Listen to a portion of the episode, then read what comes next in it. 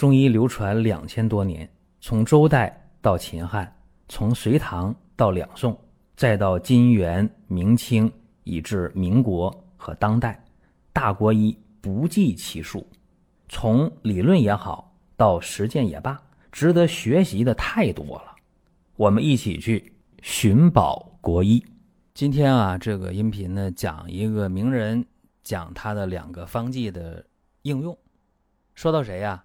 王清任老先生，哎，这是一个在中国医学史上不得不提的这么一个了不起的人物。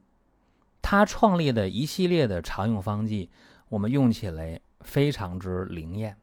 比方说补阳还五汤，比方说血府逐瘀汤、膈下逐瘀汤、少府逐瘀汤、身痛逐瘀汤、通窍活血汤等等等等，非常厉害。那么今天呢，我想通过两个病例啊，我说一下。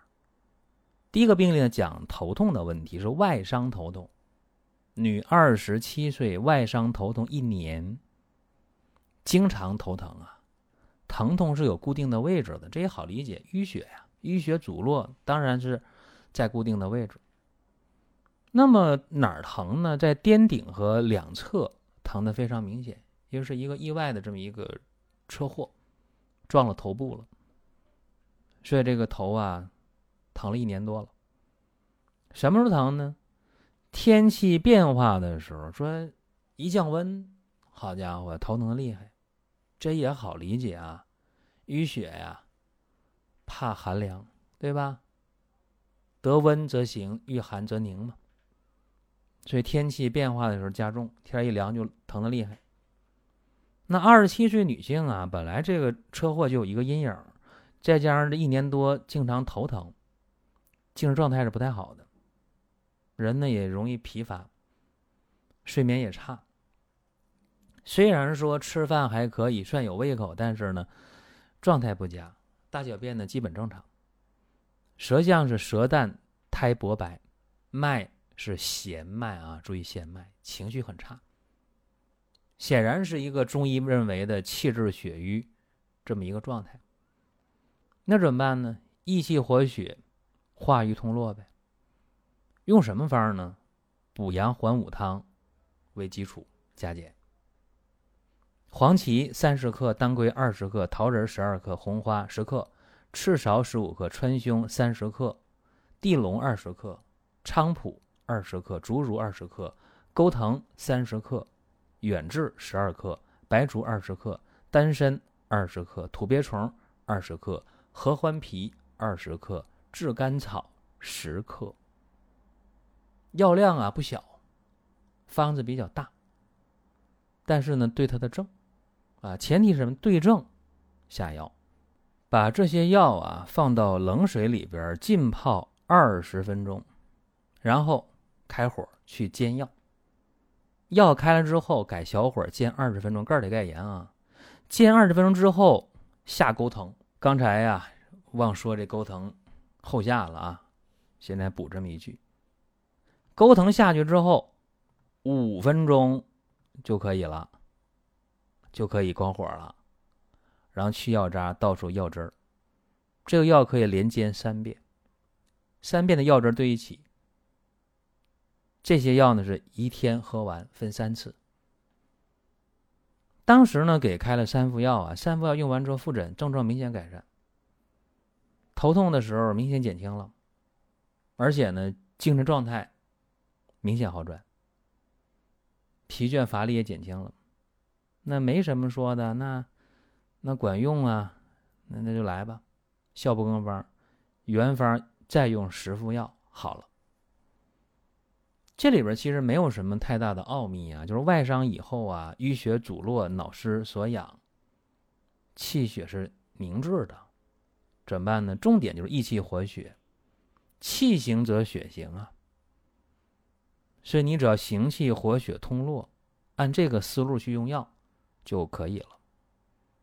这是一个外伤头痛啊，用补阳还五汤这么一个案例。我们在听节目的过程当中啊，想说的话、想问的事儿，可以通过评论来实现。如果说身边人也需要这个内容，你可以转发一下。再有啊，就是关注的事儿，点关注不迷路，下回还能继续听。另外，大家可以关注一个公众号，叫“光明远”，阳光的光，明天的明，永远的远。这个号啊，每天都有内容的持续更新，方便大家了解最新的动态。点赞、关注、评论、转发这几个动作一气呵成。感谢各位的支持和捧场。下面我说这个吧，就有点颠覆一般人的常识了。慢性结肠炎居然用活血的思路，呵，这大家有点不理解，因为用的是阁下逐瘀汤。为什么呢？咱们分析啊，这是一个男性患者，三十六岁啊，腹痛腹泻三年了，到医院确诊了。就是慢性结肠炎，小肚子疼啊，凌晨的五六点钟啊，四五点钟，天明，这种鸡叫的时候，五更天儿，肚子疼，往厕所一跑，哎，一拉稀，哎，拉完就舒服，排便不成形，有的时候还黏糊糊的，像有粘液那种感觉，舌淡苔白，脉弦涩。这是什么呢？怎么辩证啊？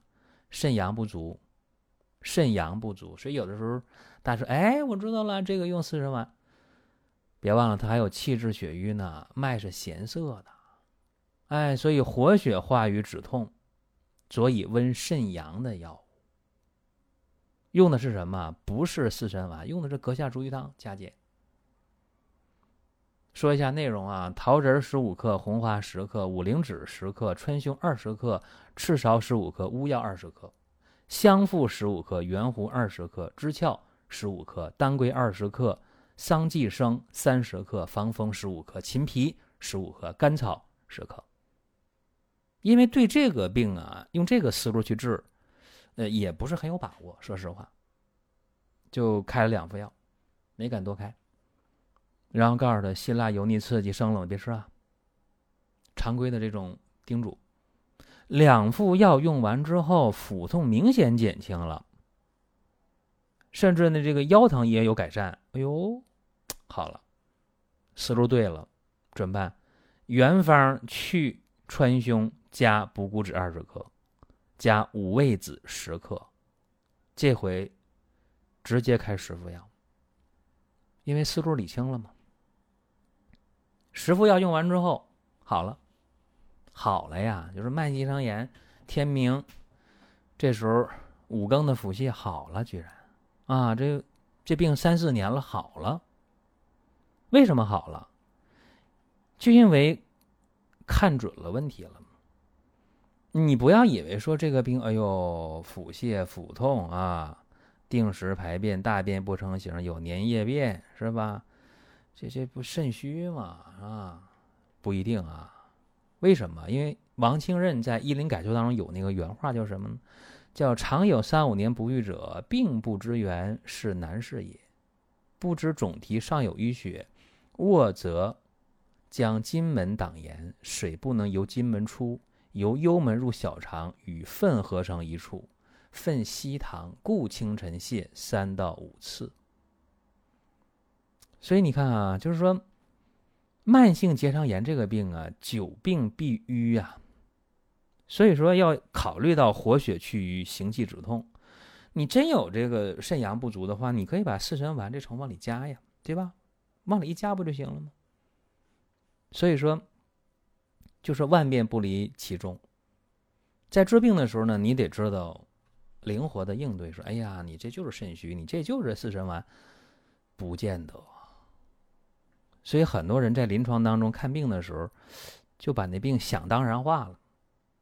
咱们还说这个病，那有的人可能就是肚子疼特别厉害啊，排完稀便特别痛快，是吧？你这时候你就可以加上通泻药方和这阁下逐瘀汤捏到一起来。